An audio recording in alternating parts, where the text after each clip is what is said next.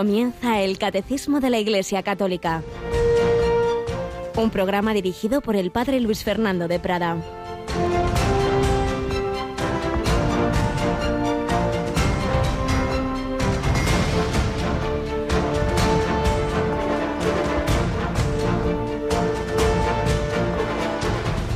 Jesús tomó la palabra y dijo, Venid a mí todos los que estáis cansados y agobiados, y yo os aliviaré.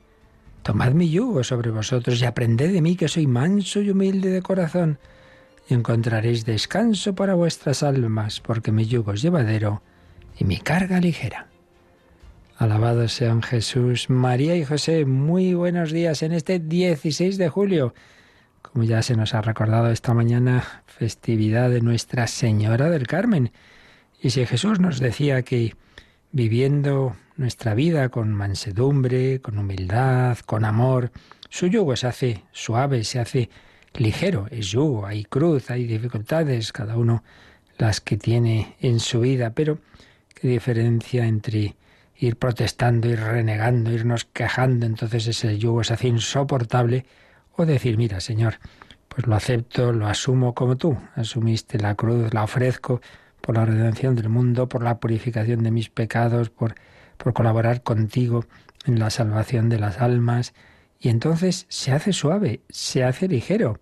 Si vivimos con mansedumbre, con humildad, pues no estamos constantemente sintiéndonos ofendidos, que me han dicho, que me han dejado de decir, que se han olvidado de mí. Y evidentemente quien mejor cumplió estas palabras fue la Virgen María, mansa y humilde de corazón, que oía cómo atacaban a su hijo, como ya en Nazaret, cuando volvió a visitarlo en la vida pública, quisieron despeñarlo, como más de una vez quisieron apedrearlo y como al final, pues toda esa terrible pasión, esa flagelación, coronación de espinas, llevar la cruz y ver agonizar en la cruz. Y sin embargo, a nosotros, los responsables de la muerte de su Hijo, nos ayuda, ruega por nosotros pecadores, ahora y en la hora de nuestra muerte. Y lo sigue haciendo desde el cielo, siempre, constantemente. Y luego a lo largo de la historia, pues con especiales manifestaciones, ayudas, regalos. Últimamente, por ejemplo, los primeros sábados de mes, pues las manifestaciones relativas al rosario. Y antes, siglos anteriores, en la Edad Media, pues esta devoción del Santo Escapulario de la Virgen del Carmen, esa ayuda de María para que muramos en, en la amistad de Dios y para interceder especialmente también por las almas del purgatorio. Un escapulario inmensamente difundido y extendido, una devoción muy grande y un nombre.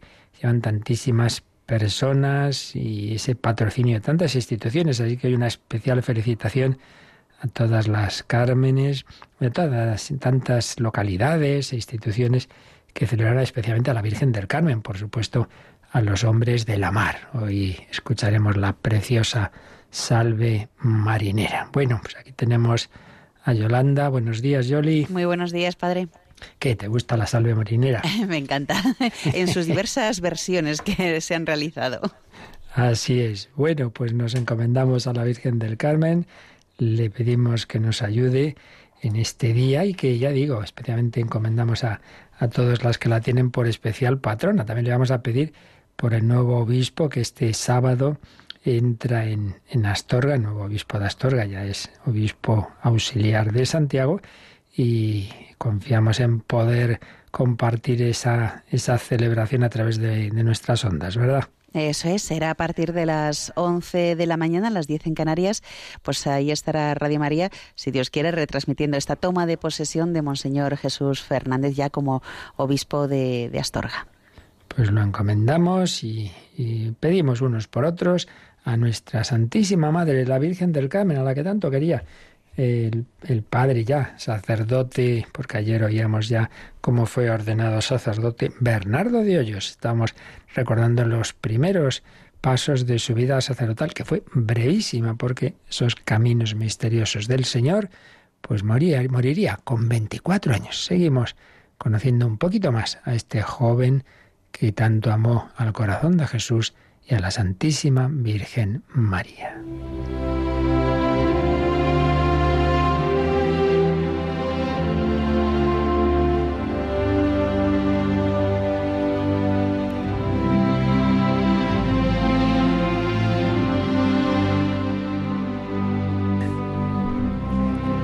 El Padre Bernardo de Hoyos, El poder de los débiles. Esta es la biografía más extensa que escribió el padre Máximo Pérez. Estamos acudiendo a ella en vez de a lo más breve en esta parte final de su vida, de, de este joven vallisoletano. Ayer recordábamos cómo fue ordenado, ordenado sacerdote, cuando todavía estaba en ese último curso de los estudios teológicos en la compañía de Jesús. Y cómo celebró su primera misa el 6 de enero, fiesta de la Epifanía del Señor, el 6 de enero de 1735. Y cómo en sus predicaciones, ya incluso antes, antes de ser sacerdote, en sus prácticas de sermones, pues nos decía que lo más importante no es preparar las palabras, que, que, evidentemente también lo hacía, sino rezar, encomendar esa predicación al Señor y a los ángeles de aquellas personas que iban a escucharla para que les ayudaran a abrir los corazones a la palabra de Dios que el predicador está anunciando. Confiar el fruto al corazón de Jesús, pedir la intercesión de la Virgen y de los santos ángeles. Y hoy nos recuerda el autor de esta biografía como también, pues en esos primeros días de su ministerio sacerdotal, además de la predicación, pues empezó, claro, a confesar ese, ese sacramento de la penitencia que tanto impresiona. Yo recuerdo, pues también los primeros días de mi ordenación, en concreto durante una primera misa de un compañero, y vinieron muchísimas personas a confesar y, realmente yo sentí una gran, por el principio miedo, temblaba, ¿no? Porque qué, responsabilidad de, ayudar, de aconsejar bien a las personas. Pero luego después, pues un inmenso consuelo de haber sido instrumento de la misericordia de Dios. Pues también decía el Padre yo siento un gran consuelo por distribuir a las almas la sangre del corazón sagrado. Qué bonito. Hay quien se piensa, uy, uy, ¿cómo voy a confesar? ¿Qué va a pensar de mí el sacerdote? ¿Va a pensar mal? Si es al revés, siempre cuanto más se encuentra uno una persona, pues con más dificultades, con más problemas, con más pecados, pues más alegra uno, porque porque Dios está deseando perdonarnos y que somos pecadores ya lo sabemos, ¿no? El mundo no se divide en los que tienen pecados y los que no, sino en los que tienen, sino en los que tienen pecados y los reconocen y son humildes, y los que también los tienen y no los reconocen y no son humildes. Entonces, si uno no se confiesa, yo no digo, uy, debe ser muy santo. Pues no, más bien uno pensará que hay ahí un problema. Por eso, no tengas miedo, acude a la confesión y míralo con esta fe que decía el Padre Hoyos. ¿Qué vas a encontrar? ¿Hablar con un cura? No, vas a recibir la sangre de Cristo, la sangre de ese sagrado corazón que tanto nos ama a todos.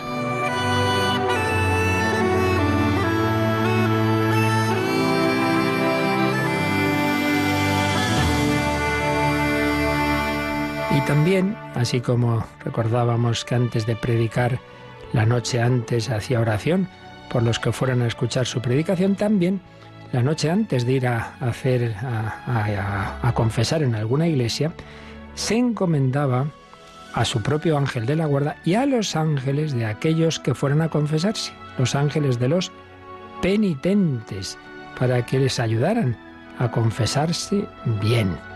Decía que le inspiraban, pues lo que os digo, mucha misericordia. Todos los penitentes incluso decía que a veces tenía hasta un poquito de escrúpulo de si había sido tan, tan bondadoso con, con los penitentes y había hablado tanto de la misericordia de Dios que dice, a lo mejor no, no he dicho también, oye, que, que, que, que, tengan cuidado, que no hay que, que hay que luchar contra el pecado, no, no, no he reprendido el pecado. Bueno, ese conocimiento que tenía del amor, de la misericordia del corazón de Jesús, pues le hacía eso, tener esa gran misericordia él también.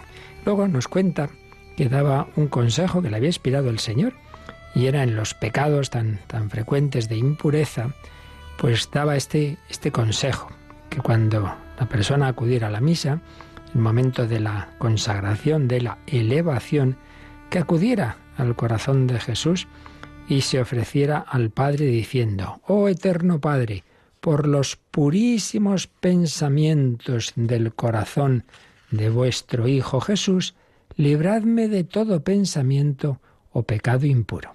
En ese momento de la consagración, pues acudir al Padre Celestial y, y pedirle que por los pensamientos purísimos del corazón de Jesús sea esa persona, ese penitente, librado de todo pecado impuro. Y escribirá después, en este primer viernes de octubre, por tanto, eh, en otro momento de, su vida, mm, me descubrió el Señor que había sido esta especial, esto especialísima inspiración del cielo, porque entre los mil provechos que esta devoción, corazón de Jesús, viene a traer a los hombres, uno muy particular es influir este purísimo corazón como fuente de toda pureza, esta virtud en los corazones que necesitan tan ardiente y activo influjo para purificarse de un vicio cuyo remedio totalmente ha de venir de lo alto.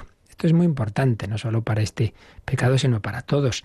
la, la, lucha cristiana no es sobre todo, bueno, voy a, voy a hacer lo que pueda, voy a hacer propósitos. No, no, ante todo es mirar al Señor, mirar al Señor, la oración, pedir la gracia, acudir con confianza al corazón de Jesús, a la Virgen María. San Agustín, que el pobre ese sí que estuvo bien enfangado en la lujuria, lo decía, pues recibí el don de la castidad pues cuando yo ya vi que, que yo solo no podía, cuando acudí con confianza al Señor.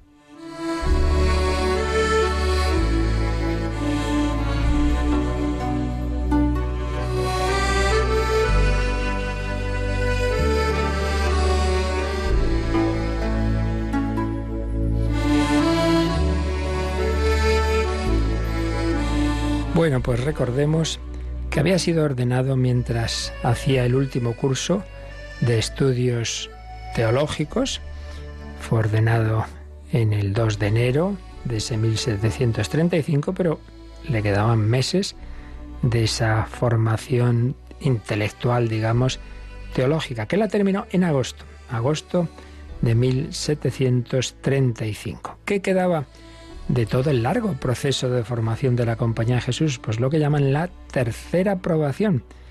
Es decir, han tenido la primera aprobación, el noviciado, esos dos años de noviciado, luego pues empiezan los estudios filosóficos, se interrumpen con un tiempo de prácticas pastorales, digamos así, cuando colaboran normalmente en un colegio, pues con los chavalillos del colegio, que se llama el tiempo de los maestrillos, y luego ya siguen los estudios teológicos, en el último curso se ordenan sacerdotes y después como volver a una especie de noviciado, pero ya una vez que se ha terminado todo ese proceso. Un año dedicado de nuevo, de una manera muy intensa, a la vida de oración. Un año en el que se vuelve a hacer el mes de ejercicios espirituales, ese que había hecho ya de novicio. Pues ahora, después de esos años de estudio, porque siempre está ese peligro de que con el estudio pues uno quizá se ha centrado demasiado en lo intelectual y ha podido aflojarse un poco en la oración, en el amor más afectivo al Señor. Esto vale para todos nosotros.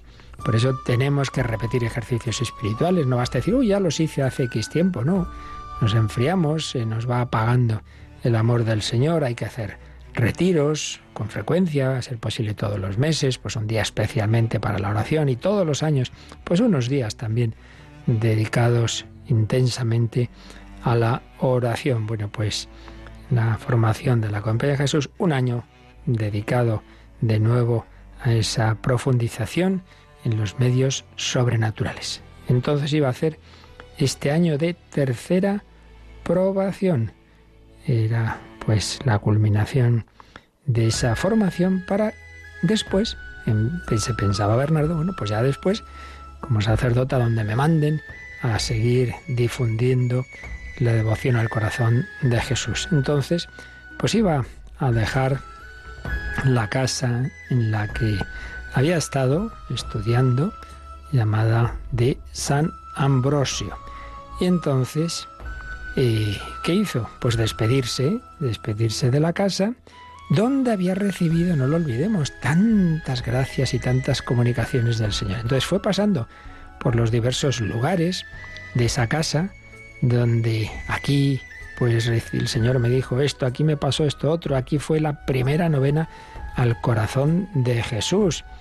Y todo siempre con ese espíritu de gratitud. Qué importante es que seamos agradecidos de todas las etapas de nuestra vida, de todos los lugares donde hemos estado, en todos sitios. No habrá sido de esta manera extraordinaria esas comunicaciones que recibió Bernardo, pero Dios en todas partes, no lo dudemos, nos ha dado lo que él veía que más necesitábamos, pues que siempre le demos gracias y desde la acción de gracias y la alabanza, la confianza en el corazón de Jesús, sigamos adelante en las siguientes etapas de nuestra vida.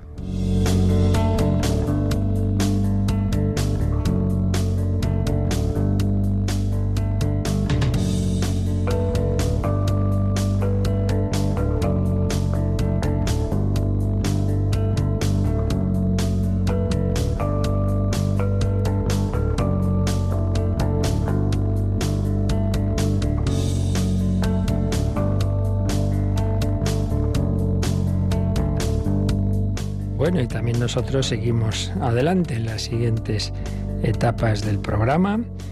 Pues os recuerdo que estamos ya en el final de este artículo 12 del credo, creo en la vida eterna, en esos números que llamamos de resumen. Y lógicamente, pues eso, resumimos de una manera apretada lo que hemos explicado con mucha detención. Lo digo porque, claro, a veces, como pasó ayer, llegan preguntas que responder con detalles, volver a dar toda la catequesis que dimos en su momento. Y claro, pues eso está ahí. Lo hicimos con mucho detalle, mucha calma. Aquí es el resumen, lo básico, el que no las pudo escuchar esas catequesis detalladas de estos temas tan delicados, que realmente lo son, ¿no? El purgatorio, el infierno, el cielo, etcétera. Pues le, rogamos que intente escuchar esos programas, pues claro, resumir en un minuto o dos lo que vimos en varias horas es imposible. Aquí es el resumen. Bueno, pues recordamos, Yolanda, habíamos visto los números de resumen que resumen, y valga la redundancia, lo que habíamos visto sobre el cielo, sobre el paraíso, y ayer comenzábamos lo que vimos sobre el purgatorio. Vamos a releer el número que vimos ayer y luego leemos el siguiente. Relemos el 1054 primero. Los que mueren en la gracia y la amistad de Dios, pero imperfectamente purificados, aunque están seguros de su salvación eterna, sufren una purificación después de su muerte, a fin de obtener la santidad necesaria para entrar en el gozo de Dios. Pues bien, en este número de resumen está lo esencial de lo que vimos de qué es el purgatorio. Es un estado, es una situación, una situación de aquellas personas que cuando mueren, mueren en la amistad de Dios. Han aceptado, al menos en ese momento final de su vida, la invitación que Dios nos hace a todos a esa amistad, a ese desposorio. Decíamos que realmente para lo que Dios nos ha creado a todos es para invitarnos a estar unidos con Él para siempre, en amor eterno, en desposorio, en matrimonio. Cristo es el esposo, el alma es la esposa pero uno puede rechazar esa invitación como veremos enseguida. Los que la han aceptado, si llegan a ese momento ya que tendría que ser la boda, pero no está preparada esa persona del todo porque todavía no está plenamente purificada, ahí quedan consecuencias de sus pecados, entonces queda esa última preparación que ya es después de la muerte y eso es a lo que llamamos el purgatorio, ese estado en la que el amor de Dios, la gracia que Dios nos da, que da a esas personas que saben que están salvadas, por tanto, sufren, sí, pero la purificación, pues eso, al purificarse sufre, pero sufren con confianza, con esperanza, con amor. Por eso, muy importante, lo veíamos, el de ninguna manera eh, presentar el purgatorio como una especie de infierno temporal. No, en el infierno hay odio, hay desesperanza, mientras que en el purgatorio hay esperanza y hay amor. Es, un regalo de la misericordia de Dios. Yo no he hecho todo lo que tenía que hacer, pero aquí el Señor acaba de purificarme. Ay, hubiera sido mejor, desde luego, haber respondido a su gracia de una manera más fiel, pero bueno, lo importante es que lo veré, lo veré al Señor. Así pues, es el estado de aquellos que mueren en la gracia y amistad de Dios imperfectamente purificados y que tras la muerte pues reciben esa purificación, sufren esa purificación para poder entrar en el gozo de Dios. Porque no, no puedo entrar en este banquete pues así con el alma sucia. Este, yo mismo, la, propia persona lo ve. Esto lo, lo veíamos en Santa Catalina de Génova, como el alma, al verse en el juicio particular, iluminada por la luz de Dios, ella misma la que dice, yo no, no, yo no puedo, no puedo, necesito, necesito ser purificado. Ella misma pide, digamos, el purgatorio. Por tanto, primer lugar, lo que eh, nos ha enseñado la Iglesia, y como ayer recordábamos al final, una vez más hay que decirlo, ¿no? Las fuentes de las que sabemos todas estas verdades, ¿cuáles son? Bueno, pues porque Dios nos lo ha dicho, la revelación de Dios. Esa revelación de Dios, todo un proceso de la historia de la salvación, toda la parte previa de preparación a la encarnación, pues es lo que tenemos sintetizado en lo que llamamos nosotros el Antiguo Testamento. Y ya ahí, ya ahí, un texto muy misterioso y asombroso de cómo Dios iba preparando la revelación en ese libro de los Macabeos, y ahí hay un pasaje clarísimo sobre el purgatorio. No, repito, no puedo, volverlo a explicar porque ya lo hicimos en su momento. Pero luego también, eh, bueno, llega Jesucristo, plenitud de la revelación, y toda la vida de Cristo, lo que, no solo lo que enseñó, sino lo que hizo, su vida, es la revelación máxima de quién es Dios y a qué está llamado a ser el hombre. Cristo revela a Dios, quien me ha visto a mí ha visto al Padre, y al hombre. Cristo revela al hombre al propio hombre. Ahora bien, esas enseñanzas que nos ha dado Jesús con su palabra y con su vida, ¿por dónde nos llegan? Pues nos llegan por el cauce de la iglesia que él mismo ha fundado. Eh, quien a vosotros escucha, a mí me escucha. Tú eres Pedro, sobre esta piedra edificaré mi iglesia. Cristo funda la iglesia para que sea el cauce de transmisión de su doctrina y de su presencia a través de esa jerarquía y de sobre todo de los sacramentos, de su presencia, de, de una manera muy intensa en la Eucaristía, de su perdón, de una manera especialmente fuerte en la penitencia, eh, de su sanación, la unción de enfermos, etcétera, etcétera. Entonces, Cristo ha fundado la Iglesia y entonces nos llega a través de la Iglesia esa enseñanza de Cristo. Y dentro de la Iglesia está ese cauce que llamamos la tradición, pues eso, lo que la Iglesia desde el momento cero, desde Pentecostés, empieza a celebrar esa, esa liturgia, esos sacramentos, a predicar oralmente y después, pues buena parte, sin duda lo principal, de esa predicación se va poniendo por escrito, bajo la inspiración del Espíritu Santo, en lo que llamamos el Nuevo Testamento. Pero repito, es que todavía hay quien piensa que todo lo que nosotros creemos tiene que estar en la Biblia. No, no. La Biblia es uno de los cauces, el principal, pero uno de los cauces de transmisión de la revelación de Cristo. Pero antes del Nuevo Testamento ya estaba la Iglesia. Indudablemente, entre el año 30, que parece que es la, la muerte y resurrección de nuestro Señor, y el final del siglo I, cuando se acaba de escribir el Nuevo Testamento, pues ya la Iglesia está predicando. Los primeros mártires, ninguno, ninguno ha conocido el Nuevo Testamento, ninguno. Han conocido a Cristo vivo, han conocido a la Iglesia. Todos esos primeros años, pues es esa experiencia de Cristo vivido en la Iglesia y recibiendo las enseñanzas de los apóstoles, de sus colaboradores, de sus sucesores, sin la Biblia, sin el Nuevo Testamento. Por tanto, no somos una religión del libro, somos una religión del resucitado que actúa a través de la iglesia. Quien a vosotros escucha, a mí me escucha. Pues bien, en esa iglesia, una de las cosas que aparece desde el primer momento es la oración por los difuntos. Por un lado, encomendarse a los que habían muerto en el martirio, porque había esa conciencia de estos están en el cielo, pero por otro lado, rezar por aquellos otros que no habían muerto de esa manera y bueno, que había que ayudarles con la oración, como había aparecido en ese texto que os digo del libro de los Macabeos. Por tanto, hay un dato de la tradición de la Iglesia mm, permanente que aparece en todos los primeros siglos de, de la historia de la Iglesia, que es la oración por los difuntos. Y eso, Yolanda, es lo que nos resume el siguiente número del Catecismo, el 1055. En virtud de la comunión de los santos, la Iglesia encomienda a los difuntos a la misericordia de Dios y ofrece sufragios en su favor, en particular el santo sacrificio eucarístico.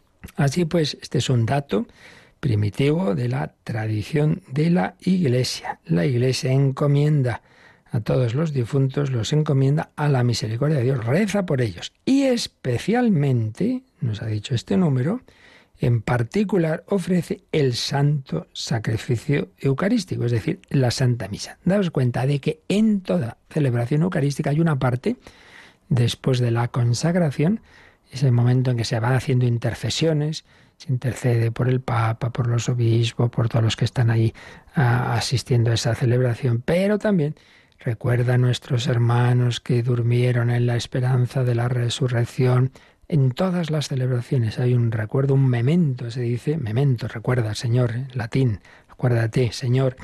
por los difuntos. Y luego, si es una misa particularmente que decimos de difuntos, bueno, pues entonces hay más oraciones que se aplican a uno o a varios difuntos de una manera especial, o a todos el 2 de noviembre, como sabemos. Pero, pero en cualquier caso, toda celebración eucarística que hace presente el sacrificio de la cruz, Cristo murió por todos. Bueno, entonces en toda celebración eucarística la Iglesia pide por todos los difuntos y evidentemente debemos con caridad cristiana pues no solo pedir por mis difuntos, que claro que tengo que hacerlo, por mis familiares, etcétera, pero también por aquellos de los que quizás nadie se acuerde. Entonces tengamos un corazón católico y pidamos por las almas más necesitadas, más necesitadas. La Iglesia, además de, de tener siempre el recuerdo y la petición por los difuntos en la misa, también hay otro momento litúrgico en que pide por ellos. ¿Cuál? La última petición de las vísperas. Si os fijáis, cuando rezamos en Radio María las, la liturgia de las horas, en, en laudes, la última petición decimos, bueno, peticiones libres, quien quiera en su interior pedir por lo que sea. Pero en vísperas eso lo hacemos después de la penúltima petición. Decimos ahora, pues, momento para peticiones libres. Pero después, la última petición de vísperas siempre es por los difuntos. Al ir cayendo la tarde, que nos recuerda que nuestra vida también pues tiene su fin, tiene su, su puesta de sol, pues lo último que, que rezamos en vísperas es por los difuntos, por los difuntos, la última petición de vísperas. Por tanto, litúrgicamente, siempre al menos esos dos momentos. Luego, pues muchos otros, sin ninguna duda. Vamos a ver, Yolanda, ahora, como estamos haciendo estos días, em, todo esto que nos expone el catecismo, cómo lo pone de una manera más, digamos, pedagógica para los jóvenes el Yucat. Y para hablar del, del purgatorio, pues nos vamos al número 159. 159, no, perdón, este ya lo vimos ayer, nos vamos al 160 que habla justo de esto, de la oración por los difuntos. Y pregunta, ¿podemos ayudar a los difuntos que se encuentran en el estado del purgatorio? Primera respuesta básica. Sí, puesto que todos los bautizados forman una comunión y están unidos entre sí. Los vivos pueden ayudar a las almas de los difuntos que están en el purgatorio. Nos da esa razón, que todos los bautizados formamos una comunión. Os decía también varias veces que se ve pues la, la belleza y la verdad de la doctrina católica en la armonía que tiene en todas sus partes. Cuando hay una ideología falsa, que tiene algunas cosas verdaderas, porque nada es totalmente falso en este mundo, pero se nota que, que no hay armonía. Mientras que la doctrina católica, en lo que es el credo, lo que es la liturgia, lo que es la oración, lo que es la moral, te das cuenta de que todo está relacionado. Bueno, pues aquí está esa verdad que ya vimos también, creo en la comunión de los santos, que tiene que ver con esta. La comunión de todos aquellos que están en Cristo, pues en Cristo unidos a Él, con su gracia, con el Espíritu Santo, están los de la tierra que viven en la gracia de Dios, están los del cielo, evidentemente, pero también los difuntos. Hay comunión, estamos unidos. Bueno, pues si estamos unidos, pues esa unión se manifiesta, se debe manifestar en nuestra oración. Los vivos pueden ayudar a las almas de los difuntos que están en el purgatorio. Y sigue el Yucat desarrollando un poquito más esta idea en el siguiente párrafo. Una vez que el hombre ha muerto, ya no puede hacer nada para sí mismo. El tiempo de la prueba activa se ha terminado. Pero nosotros podemos hacer algo por los difuntos que están en el purgatorio. Nuestro amor alcanza el más allá.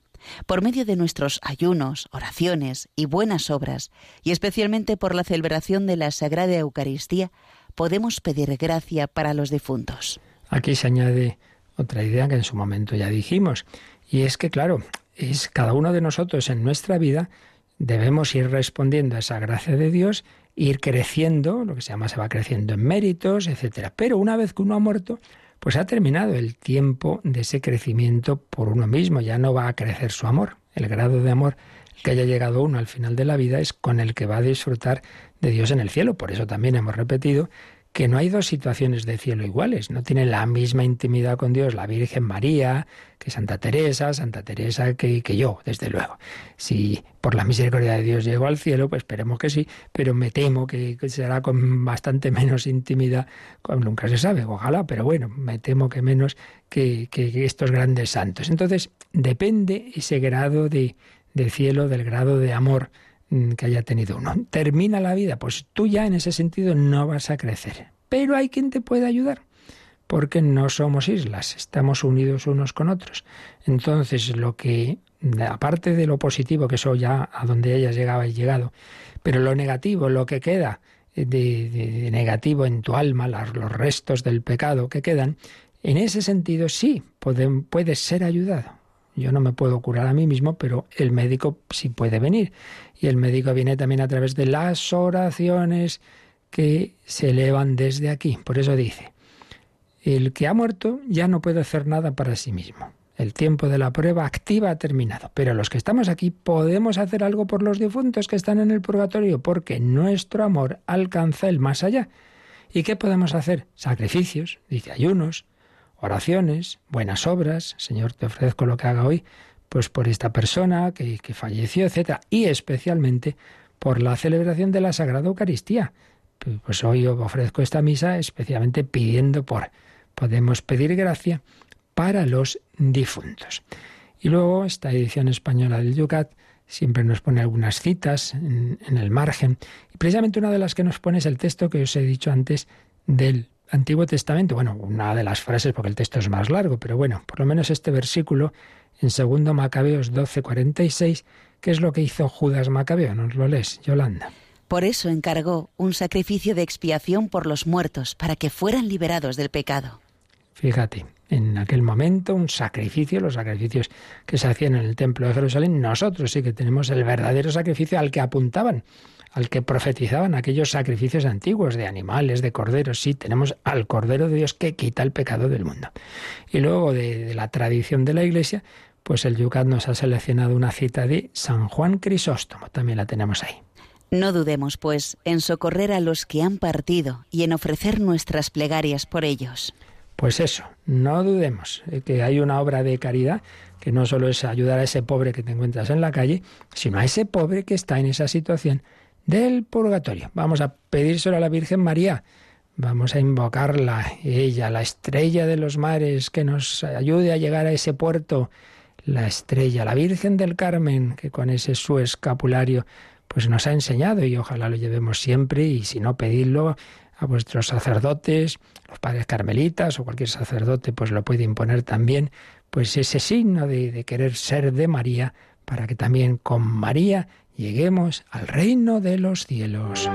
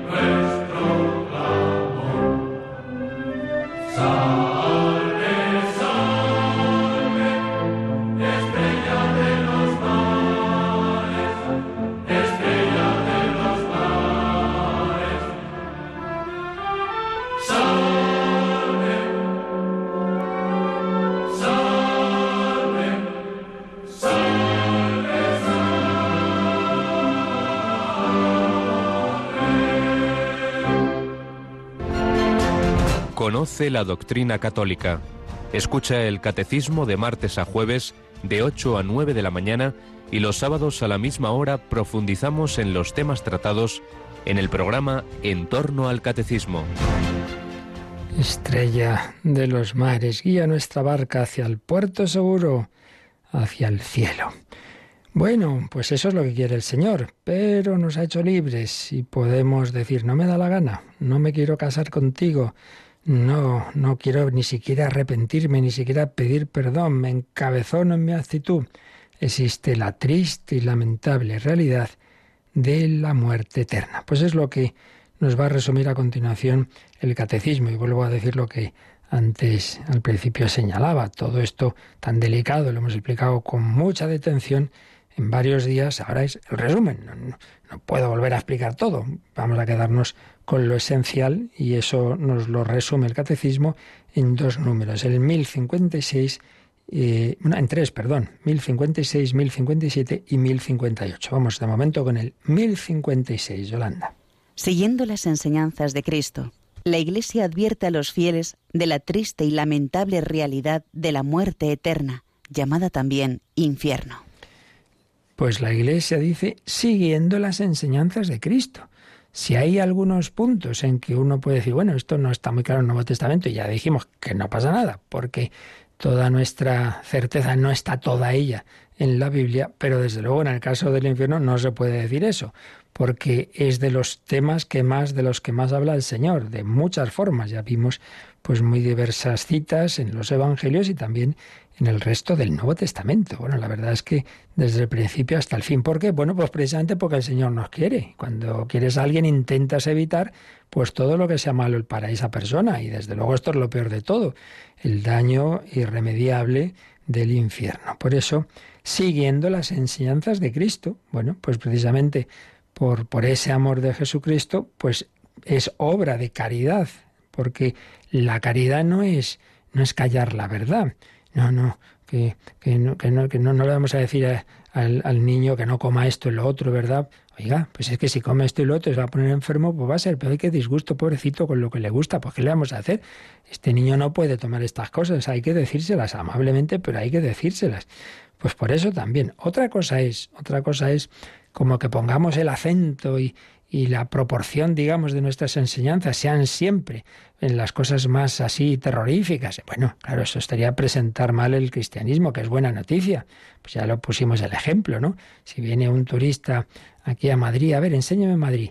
Y yo voy y le llevo a los basureros y a las cárceles y a no sé qué, y a los barrios más feos. Digo, hombre, pues eso es Madrid, sí, pero hombre, es un poco una manera un poco rara de presentar, ¿no? vamos, vamos, intentemos por empezar por lo más bello. Bueno, pues lo más bello es el amor de Dios que quiere que todos nos salvemos, que quiere hacernos felices, sí, pero el tema está en que Dios nos invita a una felicidad que no solo es que Él quiere, es que tú quieras, es que te invita a estar en amistad con Él. Si uno rechaza la amistad con Él, explícita o implícitamente. Explícitamente el pecado satánico, yo no quiero, incluso el odio a Dios. Bueno, pero también está el pecado más habitual que es implícito. Hombre, a mí sí me gustaría estar con Dios, pero claro, entre estar con Dios y dejar de, de hacer tal cosa, tal vicio, tal otra, porque en el fondo eso es decirle a Dios, no me fío de que tú me quieras y puedas hacer feliz. No acabo de creerme que me quieras. Pues hombre, es lo del hijo pródigo. No es que se marche de casa para fastidiar al padre, pero con su actitud está indicando que él cree que va a ser más feliz fuera de casa con una serie de vicios que, que no con el padre. Pues es eso, pensar que la acedia, la acedia de la que hemos estado hablando y, y aún lo hago en otro programa, pues es, es, eso, es no disfrutar de Dios, es estar triste de las cosas divinas. Y como el hombre no puede estar triste siempre, pues con algo habrá que alegrarse. Y si no hay alegría espiritual, pues por lo menos tengamos placeres del cuerpo.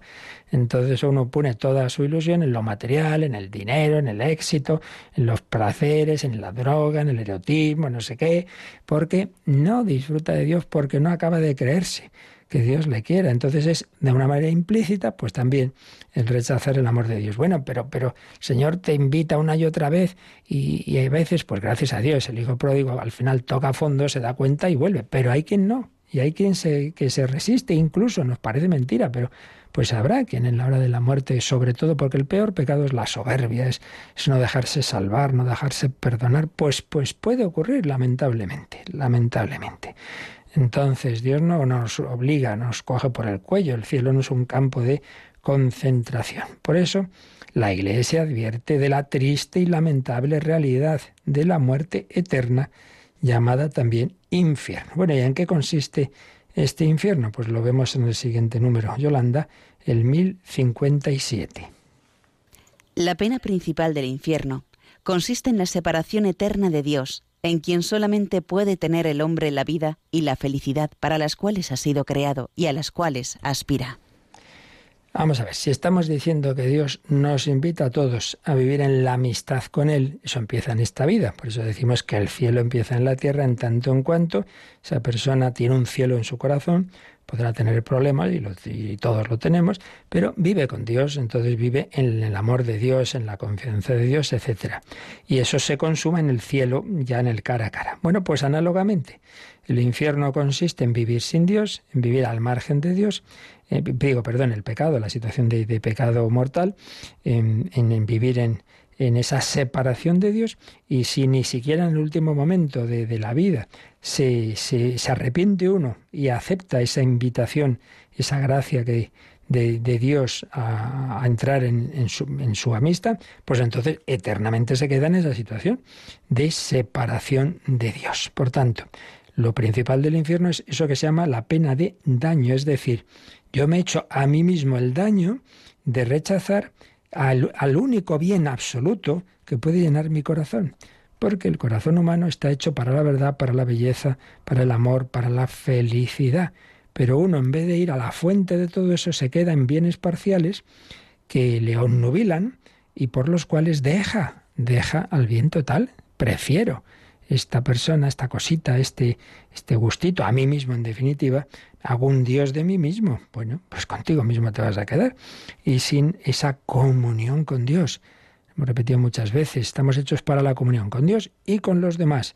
El cielo es felicidad de estar con Dios y con los santos y con los bienaventurados. Pues análogamente, el infierno es quedarte sin, porque tú mismo has rechazado la comunión con Dios, te quedas sin Dios y también sin la comunión amorosa con los demás y con la creación. Por eso distingue la, teología, la enseñanza de la Iglesia, dos, dos situaciones de sufrimiento del infierno. Una, la principal, pues esa, esa ruptura que has hecho de la relación con Dios. Yo estoy hecho para Dios, pero he rechazado a Dios, me quedo sin él, pena de daño. Pero luego también pena de sentido, lo que en, la escritura aparece con todas esas expresiones, el fuego, el llanto, rechinar de dientes, etcétera. ¿Qué quiere decir? Pues que todo el ser de la persona queda desencajado y no simplemente es, bueno, no tengo a Dios y alguno dirá, bueno, tampoco lo tengo aquí, no es para tanto. No, no, no. Es que allí, ahí ya no hay distracciones que valgan. Ahí te darás cuenta de que todo eso pues te, te, deja en una situación de, de tremendo dolor y sufrimiento. Eso que llamas la pena de sentido que también, ya hemos dicho también muchas veces que una cosa es el dato de fe y otra son las explicaciones. Entonces, bueno, se puede explicar de muchas formas, pero lo que está claro es que lo esencial es esto. El, así como la alegría y el gozo es consecuencia de la amistad, del amor, de la comunión con Dios y con los hermanos, pues el sufrimiento de todo el ser es consecuencia de haber rechazado voluntariamente y cabezonamente esa comunión con Dios y con los demás. Te quedas contigo mismo, te quedas en tu egocentrismo, como si una persona pues encerrada en su tristeza, en una habitación llena de espejos, contigo mismo, sin la comunión, sin la amistad, sin el banquete, a cuya invitación tú te has, tú has rechazado hasta el final. Separación eterna, eterna de Dios, el único en el que el hombre puede tener la vida y la felicidad para las cuales fue creado y a las cuales aspira. Pero ¿cómo podemos ser así de, cabezones. Pues lamentablemente puede ser. Y no nos olvidemos que los primeros que lo hicieron libre y voluntariamente fueron pues parte de los ángeles, que, que prefirieron la, la, felicidad entre comillas, que luego pues, pues nada de eso, pero bueno, de, de pretender ser autónomos, autosuficientes sin Dios. Lo prefirieron y se convierten de ángeles de luz, se convierten en demonios. Pues de nuevo vamos, Yolanda, al Yucat, vamos al 161, pues a ver cómo explicaba o cómo eh, resumía para los jóvenes qué es esto del infierno. 161. Pregunta, ¿qué es el infierno? Primera respuesta básica en una frasecita. El infierno es el estado de la separación eterna de Dios, la ausencia absoluta de amor. Pues aquí, en muy pocas palabras, nos da tres ideas o cuatro muy, muy importantes. Es un estado, ante todo, es esa situación, así como hablábamos del estado del purgatorio, el estado del infierno. Segunda idea, separación de Dios. Pues eso, estamos llamados a vivir en la unión con Él, pues tú te separas y te mantienes hasta el final en esa separación. Tercero, separación eterna, porque el hombre no muere. Estamos hechos, tenemos una dimensión de eternidad. Muere nuestro cuerpo aquí en esta vida, pero nuestra alma no, y luego todos resucitaremos, todos. Separación eterna. Y luego añade un, aspecto que, está muy bien puesto, la ausencia absoluta de amor. Claro, si Dios es amor y nos invita a unirnos con Él por amor, pues precisamente rechazar esa amistad con Dios, ese, ser, ese, ese rechazar el amor es la ausencia absoluta de amor, ausencia absoluta de amor. Y bueno, a continuación desarrolla todo esto en otro, en párrafos ya más largos. A ver. Quien muere conscientemente y por propia voluntad en pecado mortal, sin arrepentirse y rechazando para siempre el amor misericordioso y lleno de perdón, se excluye a sí mismo de la comunión con Dios y con los bienaventurados. Si hay alguien que en el momento de la muerte pueda, de hecho, mirar al amor absoluto a la cara y seguir diciendo no, no lo sabemos, pero nuestra libertad hace posible esta decisión. Jesús nos alerta constantemente del riesgo de separarnos definitivamente de Él cuando nos cerramos a la necesidad de sus hermanos y hermanas. Apartaos de mí, malditos, lo que no hicisteis con uno de estos, los más pequeños, tampoco lo hicisteis conmigo. Lo principal lo tenemos al principio que está tomado de uno de los números del Catecismo Mayor, que muere conscientemente. A veces llegan preguntas, oiga, y si uno es que le ocurre no sé qué y tal, mira, si una persona no sabía que tenía que hacer tal cosa, tal otra, nadie se, ni se peca ni se va al infierno por despiste, tranquilo, tiene que ser por, porque uno quiera, conscientemente y por propia voluntad, que muere conscientemente y por propia voluntad en pecado mortal sin arrepentirse. Personas que aunque sea en último momento pues recapacitan y dicen me he equivocado, no, no, no, no, no he hecho bien, le pido perdón a Dios, pero hay quien no, sin arrepentirse y rechazando para siempre, para siempre, rechazando el amor misericordioso y lleno de perdón, se excluye a sí mismo. Y de hecho, eh, nos habíamos visto en el catecismo que aparece, citando a su vez, si no recuerdo mal, a Pablo VI, esta expresión de autoexclusión. Autoexclusión. Tú te autoexcluyes de ese banquete se excluye a sí mismo de la comunión con Dios y con los bienaventurados. Santa Teresita decía, ay Señor, quítame la libertad. Pues no, no, Dios no nos la quita.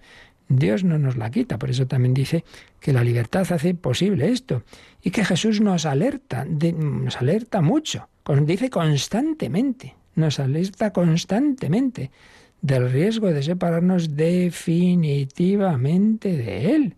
Nos, nos alerta, pues si nos alerta, no, no creo que juega ahí con, con ah, que viene el coco así por asustarnos porque sí, no, no, no, porque sabe que esto es verdad y no digamos pues lo mismo aparecen en Fátima, madre mía, pues como la Virgen María alerta a los niños, niños pequeñitos y bueno, les hace ver que, que lamentablemente pues eso es verdad, que eso es verdad. Y Santa Teresa también, también tiene esa visión del infierno. Madre mía, años después, cuando lo cuenta en, en su vida, dice que todavía cuando recuerda que le tiembla la mano, le tiembla la mano, pues de, de, esa, de esa visión, dice que fue un regalo de Dios, porque, porque iba, se estaba enfriando. Si es que todos podemos irnos enfriando, no nos olvidemos que la única persona de la que Jesús ha dicho lo más terrorífico, más le valdría no haber nacido, pues fue un apóstol suyo. Por tanto, alguien que en un momento estuvo muy unido a Jesús, pero luego, pues el corazón humano puede irse separando de Dios. Es tremendo, pero es así. Bueno, pues se nos ha ido el tiempo, seguiremos el, el próximo día Esto evidentemente con, hay que vivirlo con angustia, hay que tomarse las cosas en serio, pero no con angustia, porque repito, Dios no está precisamente a cazarnos, todo lo contrario, está a cazarnos para, para llevarnos al redil, para, para lo bueno, pero por tanto no hay que vivir, porque en esto, como en todo en esta vida, están siempre, por un lado, los que, ah, aquí no pasa nada, pero también están las personas angustiosas, escrupulosas, que se piensan eso, que uno peca por despiste y que cuanto me descuide, pues ya está, me voy al infierno. Hombre, que no, que no es así, que Dios y el Señor, la Virgen María están deseando tu salvación, pero no irnos al extremo más de nuestra época, de que da igual, como Dios es tan bueno, sí, sí, Dios es bueno, pero falta que tú también eh, respondas a su llamada, porque el matrimonio no es solo que uno sea bueno, es que los dos se quieran, ¿eh? no solo uno. Y el Señor pues te pide tu amor, porque eso es el cielo, estar en el amor con el Señor. Bueno, pues lo dejamos aquí y le pedimos eso, que estemos siempre contigo. Qué bien se está aquí, Señor. Pero antes, si en estos últimos minutos de oración tenéis alguna consulta, pues nos recuerdan cómo podéis hacerla. Participa en el programa con tus preguntas y dudas. Llama al 91005 9419. 91005 9419 Puedes escribir un mail a catecismo o escribirnos un mensaje al teléfono de WhatsApp 668 594 383 668 594 383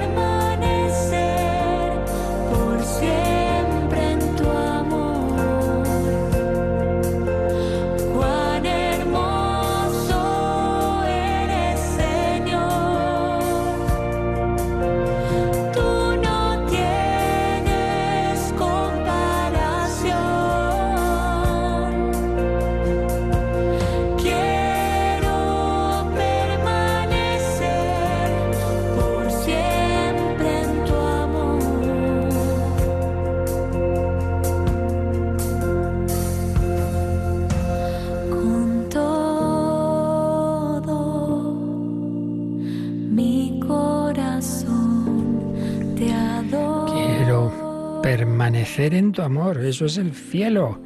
Comienza aquí, se consuma en el más allá. No permitas que me separe de ti. Eso es el infierno. ¿Tenemos alguna llamada, Yolanda? Sí, nos ha llamado Miguel de Valencia y quiere saber, por lo menos, cómo se sabe si las almas del purgatorio ya han salido del purgatorio. Pues no se puede saber. o sea, de una manera, digamos, en principio no. Hombre, Dios puede, y a veces lo ha hecho, ¿eh? Dios puede a una persona darle un signo en su misericordia. Puede hacerlo, puede hacerlo. Bien, en ese caso, pues si se lo da a una persona, estupendo. Pero así en principio no sabemos. Por eso hay que rezar por ellas y si esa persona por la que rezo ya está en el cielo, pues no te preocupes, que esa oración irá a otra, nada se pierde. En algunos casos el Señor se lo ha hecho saber a alguna persona, Santa Margarita María le hizo saber que, que San Claudio de la Colombier parece ser que algún momento pues tuvo de purificación, mira que era santo, pero es que es que todos podemos tener algo, ¿verdad? Y Santa Teresita pidió al Señor una señal de que su padre santo varón había ido al cielo directamente y se la dio. Se la dio, le dio una señal que ya entendió, bueno, que en efecto era una respuesta de que en efecto había ido al cielo sin pasar por el purgatorio. Pero son casos, ¿vale? Dios puede hacerlo, claro. La persona, Dios se la pide y por poder Dios puede. Pero así en general no puedo, no, no tenemos una respuesta. ¿Qué más? Y Jaime de Valencia eh, comenta, nosotros no hemos pedido venir a este mundo y hay que ver cómo se nos complica la existencia. A ver, que el Señor nos ha traído para salvarnos, no para condenarnos, pero eh, pregunta por qué mm, tengo que responder de algo que no he, no he pedido. Sí, claro. sí, sí.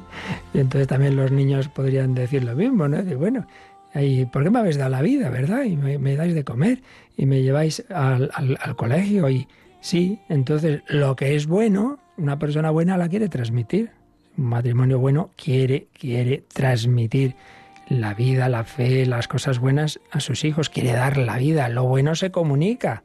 Bueno, pues el Dios infinitamente bueno quiere darnos su vida divina. Que uno dice, ay, pues, pues yo hubiera preferido que no. Pues hombre, ¿quieres que te diga lo que es bueno?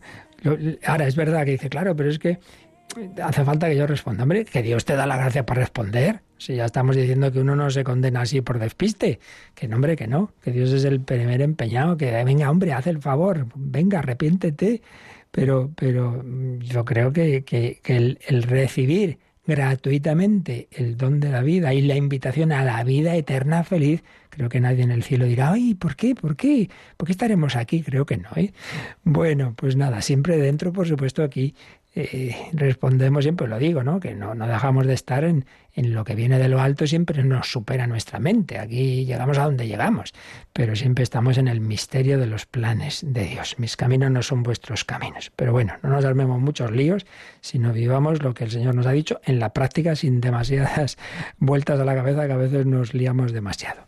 Pues así se lo pedimos al Señor por intercesión de la Santísima Virgen. Renuevo nuestra felicitación a todos y todas las que especialmente celebráis a la Virgen del Carmen. También un servidor que pertenecía de joven a la Congregación Mariana Nuestra Señora del Carmen y tantas personas, tantas instituciones. Virgen María, Santísima Virgen del Carmen, ruega por nosotros la bendición de Dios Todopoderoso, Padre, Hijo y Espíritu Santo, descienda sobre vosotros. Alabado sea Jesucristo.